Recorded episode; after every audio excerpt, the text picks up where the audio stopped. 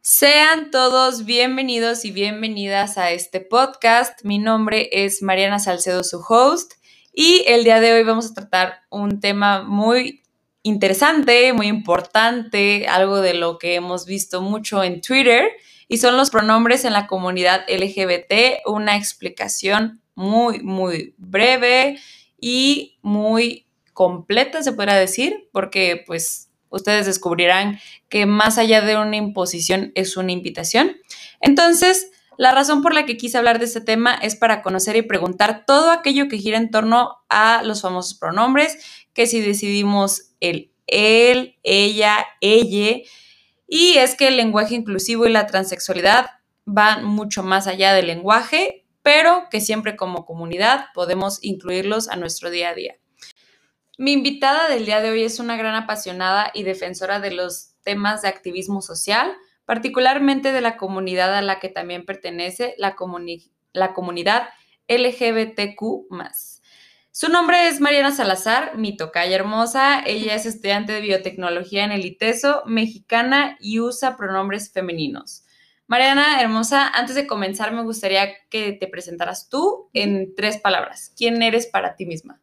Eh, soy apasionada, soy dedicada y también eh, yo diría que increíble.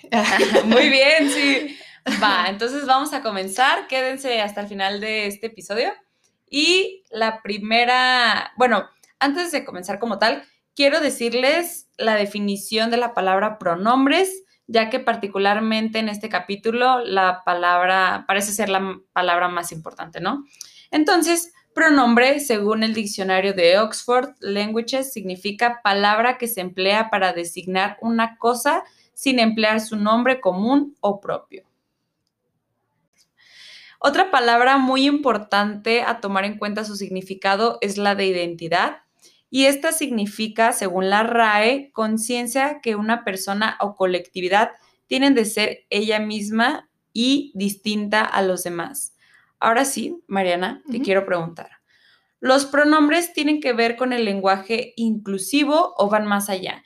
Entiéndase como lenguaje inclusivo aquel que utilizamos para referirnos a una persona o grupo de personas sin la necesidad de limitarnos a género masculino o femenino y sobre todo en las palabras que terminan en o. Pues mira, yo la verdad lo que creo, y quiero aclarar que todo esto es según lo que yo, mis experiencias personales, eh, lecturas eh, y demás. La verdad no es nada, no tengo ningún grado profesional para hablar del tema, pero lo que yo creo es que los pronombres, bueno, más bien el lenguaje inclusivo va más allá de los pronombres, o sea, los pronombres son una parte muy específica del lenguaje inclusivo. Entonces, por ejemplo, el lenguaje inclusivo puede ser hasta, si una persona no se siente cómoda con los pronombres femeninos y masculinos, te puedes dirigir por su nombre, no necesariamente por, por los pronombres neutros como el ella, el, uso de X, etc. ¿Y qué pasa cuando están en un grupo? Eh, cuando pasa, bueno, cuando están en un grupo, eh, pues mira, lo que pasa es que tienes la opción de usar el todes, porque hay personas que tal vez no se sienten cómodas ni con femenino ni con masculino y puedes usar el todes. Ahora sí que es una opción, es una invitación a la gente y que esas personas no binarias o de cualquier identidad se acerquen a esa persona y le digan, oye, a mí la verdad no me siento, si en verdad no se sienten cómodos o cómodes, este, ahí sí sería una, por ejemplo, un docente, ahí sí sería, pues, vamos a tratar de manejar el tema, una conversación y poder llegar a un punto medio. Y si la persona se sigue sintiendo tal vez, este, pues, incómoda, ahí sí yo creo que la persona puede optar por usar el, neutro en plural. Muy bien, perfecto. Entonces, algo que te quiero preguntar es, ¿cuál es el papel que juegan las personas no, no binarias y transgénero? Porque precisamente creo que son estas las personas que son las que usualmente se sienten incómodas o incómodes al, referirnos a ellas de un masculino o un femenino. Claro. Pues mira, el término no binaria, o bueno, el no binarismo, es, una, es, un, es una identidad de género en la que no cabe un género binario, es decir, no, no me, yo no me identifico ni como mujer ni como hombre, yo me identifico como no binario. ni lo que hay en medio, o sea, no es un de que no soy nada, o sea, no, es no binario, ¿sabes? Ok. Entonces, por ejemplo, el lenguaje, desde muchísimos años, bueno, desde que nos llamamos humanos, se ha pensado en el, en el, en el binarismo, que es el mujer y hombre, porque no se, no se conoce más, ¿no? Sí, claro. Entonces, esta ruptura que se hace de que, oye, a ver, a ver, existen más cosas en las que puedes, este, en las que puedes identificarte, pues ahí se rompe y se, se sugieren ese tipo de, pues, de modificaciones al lenguaje o de sugerencias al lenguaje. Ok, ¿y cuál es el origen? O sea, sí entiendo que es esta parte en la que ellos ya no se sienten cómodos, pero eh, realmente de dónde viene, o sea, cuál es su origen, sus antecedentes más allá, como la parte histórica. Pues mira, la parte histórica eh, nace el lenguaje inclusivo eh, a partir de la oleada del feminismo en los 70s. Ah, ok.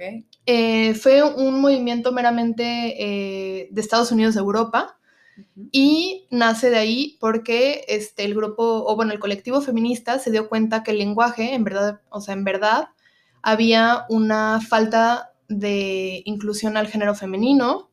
También, o sea, se predominaba más bien el, género masculino en el lenguaje y además tenían connotaciones sexistas. Entonces, eh, pues aquí el colectivo feminista dice, oye, ¿sabes qué? Vamos a usar este, la X, Vamos a usar el, el todes con X, ¿no? Entonces, eh, pues aquí se empezó a como a llamar la atención de decir, oye, ¿sabes qué? Hay que, hay que buscar opciones para referirnos a las mujeres. Fíjate que yo tengo una pregunta para ti respecto a esto que tú mencionas que nace del movimiento feminista y una de esas opciones que, que, son las que se proponen son las de incluir. O sea, una, un ejemplo sería cuando se quiera referir a todos, decir eh, ellas y ellos, o algún docente, maestros y maestras. Exacto. Pero después también vemos que puede esto como que llegar a ser muy confuso. O sea, va a terminar a ser el discurso como demasiado revoltoso, que ya ni siquiera se va, se va a cumplir el objetivo del mismo, porque este llega a ser completamente Ambiguo, ¿no? Ambiguo, exactamente. Entonces, como que ella decir, es que ellos y ellas, los maestros y las maestras, que van y vienen a la escuela y que, o sea, como que ese tipo de cosas ya es como, ok, ya estás agregando palabras que no tienen nada que ver con el discurso, pero que incluso intentan que, la, que todas las personas formen parte del mismo. Claro. Entonces, aquí en, no sé, como que la manera de referirnos a este tipo de acciones, eh, cómo sería la manera en la que nosotros deberíamos de hacerlo. O sea, para ahora sí llegar a ser inclusivos, no sé si ya ahí es donde realmente, y creo que sí, precisamente es donde parte de que pues generalizamos en el masculino y se acabó. Sí. Entonces, ¿qué, qué ocurre realmente? Pues mira, parte del propósito del lenguaje es, este, por ejemplo, no, hacer no hacerlo ambiguo, vaya. Tratar de hacerlo lo menos ambiguo que se pueda. Entonces, este, por ejemplo, puedes redactar un ensayo, hacer algún este, escrito para, no sé, X, tu licenciatura, tu carrera, lo que sea, ¿no? Y ahí sí se, se utiliza el, las normas como le están normadas, vaya, o sea, el... Sí, porque creo que ni siquiera está reconocido, ¿verdad? O sea, como por el lenguaje formal, por así decirlo. El lenguaje formal no lo, no lo reconoce, pero este, el, lenguaje inclusivo es más, es más usado a la hora de que estás hablando con la gente cara a cara. O cuando te estás refiriendo a, a las identidades de las personas, por ejemplo. Sí, porque lo vemos mucho en los discursos políticos, como en el caso de Argentina. O sea, que en, los, en la redacción de, algunos este, comunicados o distintos medios ya se empieza a hablar como muy inclusivamente. Pero aquí en México, que es donde estamos, realmente cómo, cómo es esto? O sea, eh, sí sería como un uso, por así decirlo, incorrecto el llegar a ser inclusivos, como en las terminaciones de ellos o, o todes. Pues mira, no creo que sea incorrecto, más bien eh, que no sea formal. Por ejemplo, no es lo mismo hablar de, tú que de usted. Entonces yo creo que es algo muy parecido, en el que tú puedes hablar de todos y en, el, en Twitter haces un tweet o publicas algo en Facebook y dices todes. Y no es que sea incorrecto, es que sea, es una proposición tal vez diferente y tal vez no formal. Mar, nosotros los que no pertenecemos a la comunidad o en todo caso aquellos que no tienen problemas con que se les refiera con un pronombre masculino o femenino partiendo de su apariencia, debemos referirnos a aquel que nos pide cambiar su pronombre como nos indica o esto es incorrecto. Y quiero decir que tal vez la palabra incorrecto esté empleada incorrectamente, porque cuando alguien nos pide hacer algo y no va en contra de nuestros principios morales o de principio general, eh, pues no sería incorrecto, sería nada más una, una medida de respeto, ¿estás de acuerdo? Pero aquí quiero preguntarte más como en qué tanto está faltando al deber obligado que tienen, que tenemos nosotros los que no pertenecemos a la comunidad, o este, qué tanto está faltando a los derechos de la persona que sí pertenece a la comunidad. Va, pues mira, yo creo que hablando se entiende la gente. Entonces, en este aspecto, por ejemplo, una persona trans no necesita verse como mujer para ser mujer, ¿sabes? Ok. Entonces, por ejemplo, si ella eh, nació, o bueno, más bien la asignaron en su nacimiento como género masculino y ahora se identifica como género femenino, no quiere decir que sea menos o más trans por verse mujer. Entonces, es un tema porque yo creo que estamos muy acostumbrados a luego, luego, este, pues, ¿cómo se dice? Etiquetar. O más bien como, ah, tú te ves como mujer, entonces te, trato como mujer, ¿no? Sí, claro, porque, perdón que te interrumpa, pero precisamente creo que hay muchas mujeres trans que, aunque ellas se identifiquen como, se identifiquen, perdón, como mujer, también llegan a ver otras que, o otros, o otras, ahí es cuando es, resulta muy confuso, de verdad, que dicen, no, bueno, o sea, la verdad es que yo no, o sea, soy no binario, o sea, de hecho mi aspecto, o sea, ni siquiera podrá decir, es de esas personas que incluso vemos y decimos, es que no sé si es hombre o mujer, ¿no? O sea, ¿qué, ¿qué, pasa? O sea, ¿qué realmente pasa? Y ahora es como que, ¿cómo me refiero a ti? Y creo que lo óptimo de aquí sería, ¿cómo es el acercamiento con esa persona? O sea, sería preguntarle, oye, disculpa, ¿cómo, cómo quieres que te llame? O sea, no sé, no sé, o sea, me encuentro en una confusión. Pues mira, yo, la verdad, mi proposición es decir, oye, eh, ¿cuáles pronombres usas? O, cuál es tu nombre, simplemente, y ir conociendo a la persona. Y, por ejemplo, hablarle de su nombre si no sabes su género, o si estás así como medio dudosa y no quieres faltar al respeto, o como no quieres ser, eh, ¿cómo se dice? Cuando no quieres, este, ser grosera, bueno, X. Pues sí, cuando no, no quieres faltar al respeto a la persona. Puedes referirte como su nombre y eh, poco a poco decir de que, oye, tienes algunos pronombres preferidos. O sea, sí, yo, yo sí creo que es necesario normalizar un poco más este tema. Este, sí, claro, porque tú y yo no tenemos ningún problema, bueno, nosotras que usamos pronombres femeninos, en que alguien se nos acerque y nos pregunte, oye, ¿qué pronombres utilizas? Ah, pues pronombre ella, o sea, nosotros o lo que sea, y ahí no hay ningún, no hay ningún problema. O sea, creo que incluso las personas que pertenecen a, la comunidad, a los no binarios, a los trans, ellos podrían también invitar a todos los que están a su alrededor a preguntar, ¿no? Claro. O sea, informar y, simplemente comunicar cómo, cómo desean que se les llame. Sí, eso me refería con hablando se entiende a la gente. O sea, por ejemplo, si tú te equivocas en el, no sé, en el pronombre de una persona, dices, ah, ok, perdón, ¿cómo quieres que te llame? Entonces ahí esa persona puede decir, oye, me gustaría que te refieras a mí como pronombres neutros. Eh, y, y, acerca de esto... ¿Cuáles son los pronombres neutros? Disculpa que te, que te interrumpa, porque, o sea, yo, yo, yo lo entiendo porque yo investigué, pero creo que hay muchas personas que probablemente no, no los conozcan. Claro. O tal vez sí los conozcan, pero no sepan que así se les llaman, porque ya son como los pronombres que, que, usamos, en Twitter, que, vemos en Twitter. Sí. Pues mira, los pronombres neutros se utilizan eh, sobre todo el uso de la E o la X eh, que también en os hablados se pronuncia como la E. Ah, Entonces, podemos... no dices todox. Ajá, no dices Entonces, o también la arroba, también es una forma de escribirlo. Ajá. Em, entonces, pues sí digo, el pronomen neutro puede ser esas tres variantes, inclusive puede haber más, la verdad yo no he visto más, y si, y si no, y si no estoy diciendo todas, corríjanme. Claro, sí. Pero, pero sí, o sea, son todos aquellos pronombres que no sean femeninos o masculinos. Lo que yo entiendo. Perfecto, Mar. Entonces ahora, ¿qué pasa cuando alguien nos pide usar un pronombre eh, diferente, por así decirlo, y yo, es un ejemplo, no lo quiero utilizar? ¿Qué pasa? O sea, Obviamente sabemos que podría pasar que la persona se incomode y se vaya, pero aquí va más como a la parte de si estás de nuevo violando un derecho, o sea, estás faltando a su, a su identidad, a su principio de identidad, a lo que esa persona es, como todo aquello. Pues mira, el uso del lenguaje inclusivo y sobre todo el uso de pronombres, sobre todo neutros, hace explícito el posicionamiento ideológico. Entonces, si una persona no concuerda con la ideología, por ejemplo, o bueno, de la agenda LGBT, ¿no? Entonces ahí sí, esa persona se puede generar un choque como de, oye, yo no quiero usar eso porque no va conmigo. Ajá.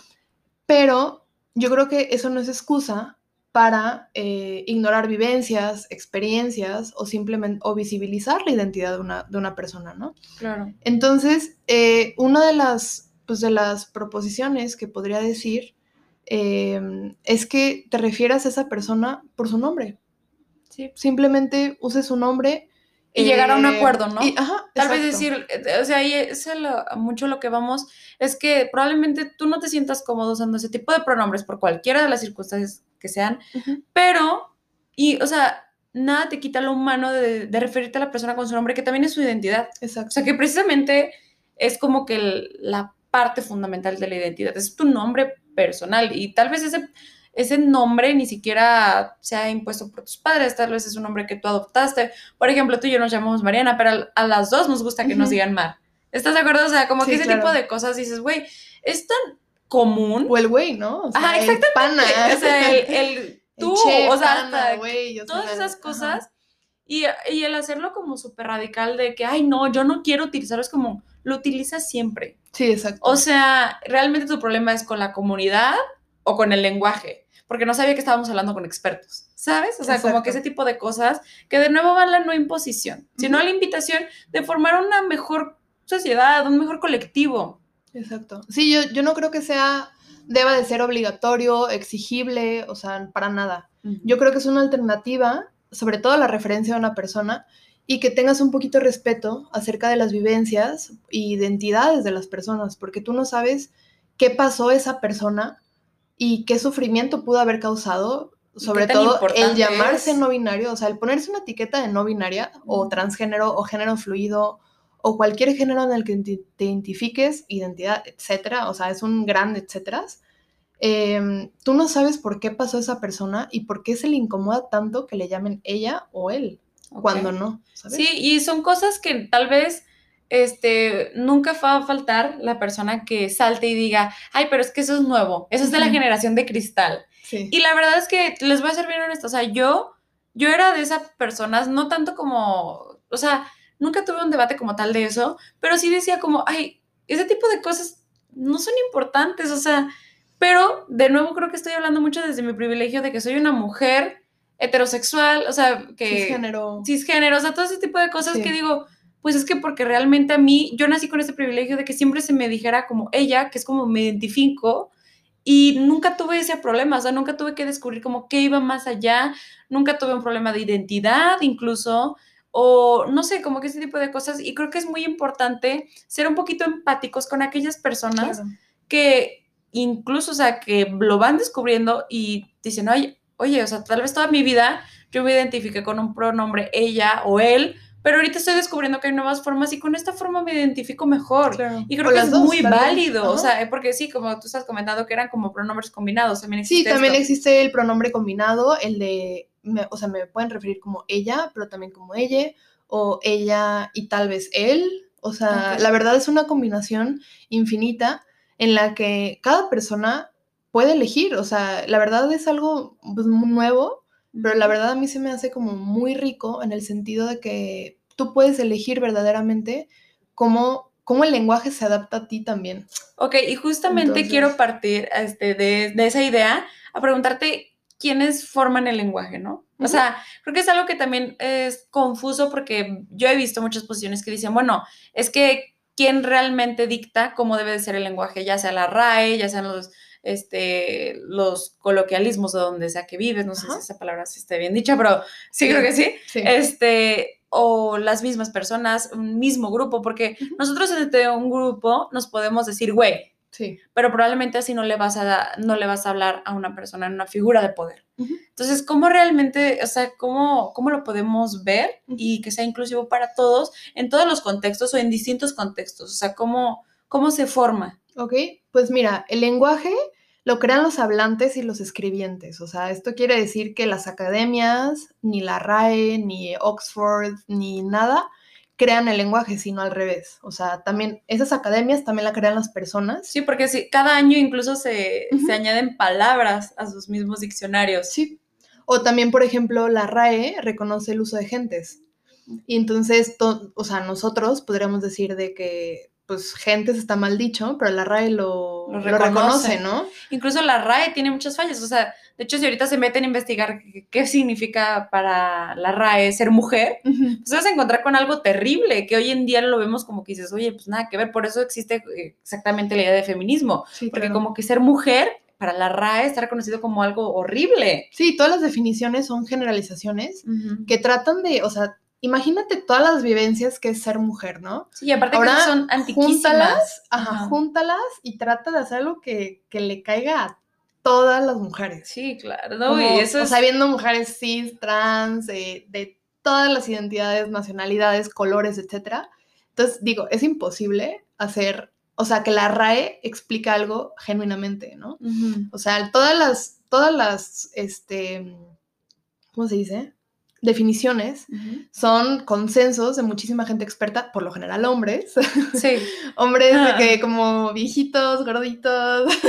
sí, pues que son, que son también reconocidos y esta parte, pues, no sé, como que me interesa también mencionarla, es que mucho de esto parte porque eran como antiguamente conocidos como los sabios, reconocidos Claro. como sabios. Exacto. Pero hoy en día ya vemos muchísima gente mucho más preparada, porque antes eran conocidos como sabios porque pues realmente eran los únicos que tenían acceso al conocimiento, Exacto. pero hoy en día ya todos tenemos el acceso. Entonces, creo que está muy, muy chido que nosotros, o sea, podamos también poner nuestra opinión, o sea, dar nuestro dar nuestra perspectiva y que muchas veces esta perspectiva no es solamente lo que yo pienso y ya, sino también lo que conozco, o sea, lo que he leído, lo que he aprendido, cómo lo he ido, cómo lo fomento, no sé, va, pues como tú dices, mucho más allá que las personas lo crean.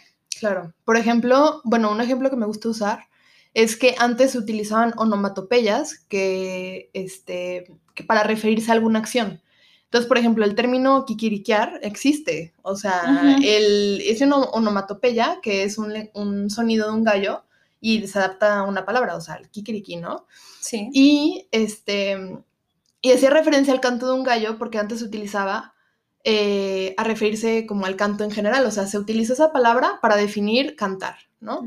Entonces alguien decía de que, ah, estás kikiriqueando o X, ¿no? Sí, que también llega a Entonces- ser muy coloquial. Exacto. Entonces, haz de cuenta que ese término se optó por dejarlo de usar porque a la hora de ir a la ópera se imaginaban un gallo cantando. Porque el sonido Y nada que ver. y nada que ver. Entonces, ese es un ejemplo que me gusta mucho usar eh, de la evolución del lenguaje, en el que literalmente puedes agarrar sonidos, puedes agarrar muchísimos aspectos, usarlos con la gente y, y así se va adaptando y generalizando más y así se van formando palabras nuevas, términos nuevos y así. Entonces, yo la verdad no creo que, bueno, más bien, yo sí creo que el lenguaje inclusivo puede evolucionar y también adaptarse de mejor manera a, los, a esos sesgos que hay dentro del lenguaje. Y también la importancia de que las personas entiendan esto, porque muchas personas se creen, y de verdad digo se creen porque yo en todos mis años de vida y tú, bueno, yo digo todos mis años de vida como si tuviera 100 años, pero en mis años de vida realmente jamás he conocido a una persona que use el lenguaje a la perfección. Claro. Porque lo vemos en todos lados, o sea, es incorrecto incluso, y voy a poner otro ejemplo también igual de burdo, pero es el decir, ok, no es normal, no es, no es correcto, por así decirlo, que tú estés empleando palabras como ticket, como CDs, o sea, esas palabras son en inglés, o sea, eso es como que, oye, pues realmente tu lenguaje, tu lengua materna es el español, o sea, deberías apegarte completamente, y pues claro que no, o sea, porque hoy en día no me mentes, o sea, hasta las redes sociales de que, ay, aquí es Google, o sea, es Twitter, ¿no? O sea, o hecho, almohada, por ejemplo, que es del árabe, o sea, entonces exacto. ningún, ningún lenguaje es puro, entonces también este, mucha gente apelaba al, al, ¿cómo se dice? Puritismo Ujú. del lenguaje, o bueno, el lenguaje El puro, ¿no? absolutismo. Ajá, también. Entonces como que dices, o sea, eso es muy hipócrita de tu parte. o Claro, sea, sí, lo vemos en todos lados y, y son personas que realmente están inconformes y, y de nuevo, o sea, tampoco es como que tirarles mucho, porque probablemente es algo que siempre han estado acostumbrados y aquí es muy importante utilizar eso, que es la costumbre. Y precisamente la costumbre se forma en el contexto en el que estás. Y por ejemplo, el, el lenguaje inclusivo, si estuviéramos en 1800, eh, ahí eh, habría una evolución natural en el, o sea, que sería como poco a poco, en el sentido que no sería como un shock, sobre todo de, ay, ¿cómo que voy a usar ella, no? Y ahorita también yo creo que con las redes sociales ayuda muchísimo a que se, sea el cambio de golpe y muchísima gente niegue completamente, porque no es un cambio gradual. Sí, claro. Y es que eso lo vemos este, en todos lados. De hecho, precisamente en Estados Unidos se optó porque el ley sea como el TEI. El de, ajá. Ajá, entonces, pues no- nosotros en la lengua del español lo adoptamos como el ellos y pues ahí ya tiene una connotación masculina, ¿no? Sí. Pero precisamente, y es, este, me gusta mucho tratar este tema, porque aquí es cuando vemos que realmente no es como que tu per- una persona en Twitter o el famoso video de no soy tu compañera, soy tu compañere, sea un, un tema de burla, Exacto. pero sí es como, ok, pero ¿qué, qué va? ¿No? O sea, va más allá.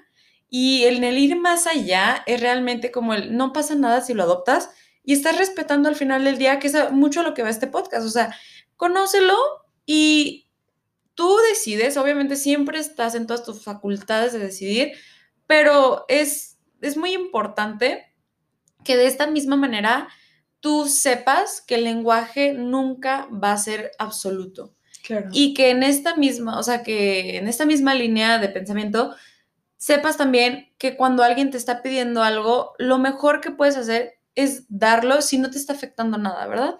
Entonces creo que, bueno, eh, a lo que quiero tomar esta idea es que también va mucho de la discriminación, ¿no? A las personas. O sea, las personas en general, si tú no quieres discriminar el lenguaje, creo que sería muchísimo más, o sea, mm, mucho, perdón, más óptimo que no discrimines a la persona, más que el lenguaje. El lenguaje no es un, no sé, el lenguaje es simplemente algo que utilizamos para comunicarnos entre personas, pero es lo mismo, o sea, si tú puedes optar por respetar a una persona, pues hazlo. O sea, Exacto. creo que es tan fácil como eso y nos complicamos muchísimo y todo para burlarnos y todo para seguir separando y creo que al contrario del lenguaje es unirnos. Exacto.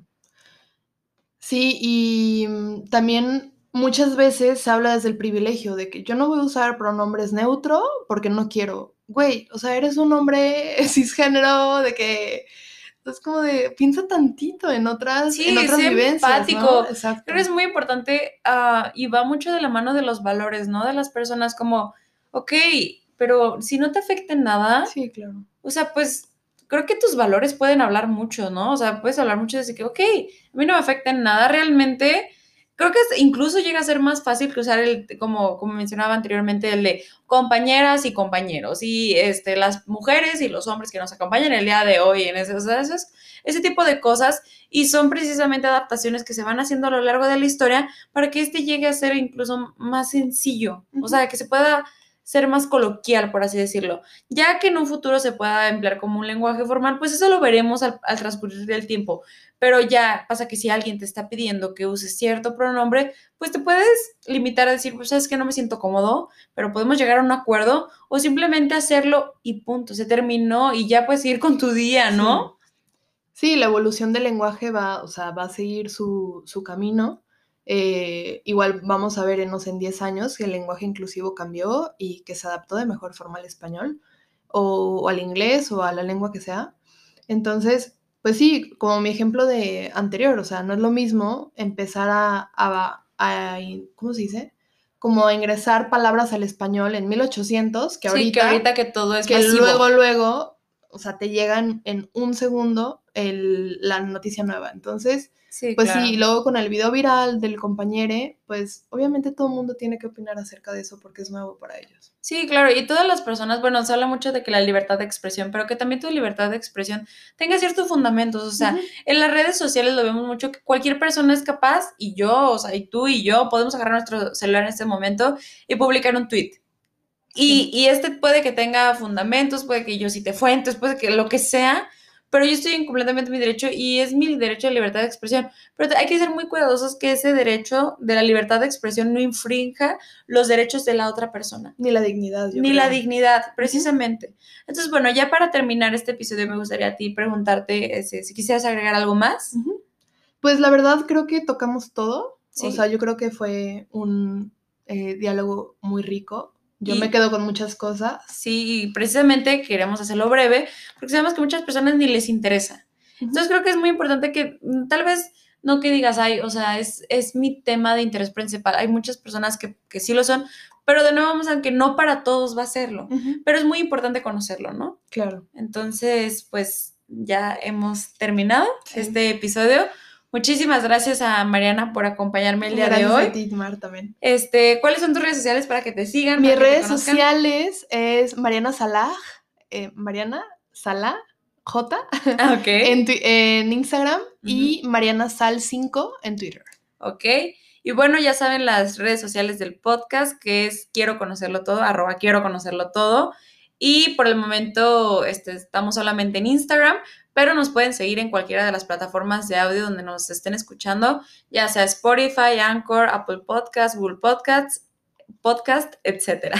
Muchísimas gracias por acompañarnos y recuerden que lo más importante es respetar. Entonces, lo más importante siempre va a ser respetar, respetarme a mí mismo y a las personas que tengo a mi alrededor. Entonces, esta es la, la invitación con la que los queremos dejar el día de hoy, ¿verdad, Mariana? Así es. Entonces, nos vemos el siguiente miércoles y muchísimas gracias por escucharnos el día de hoy. Gracias.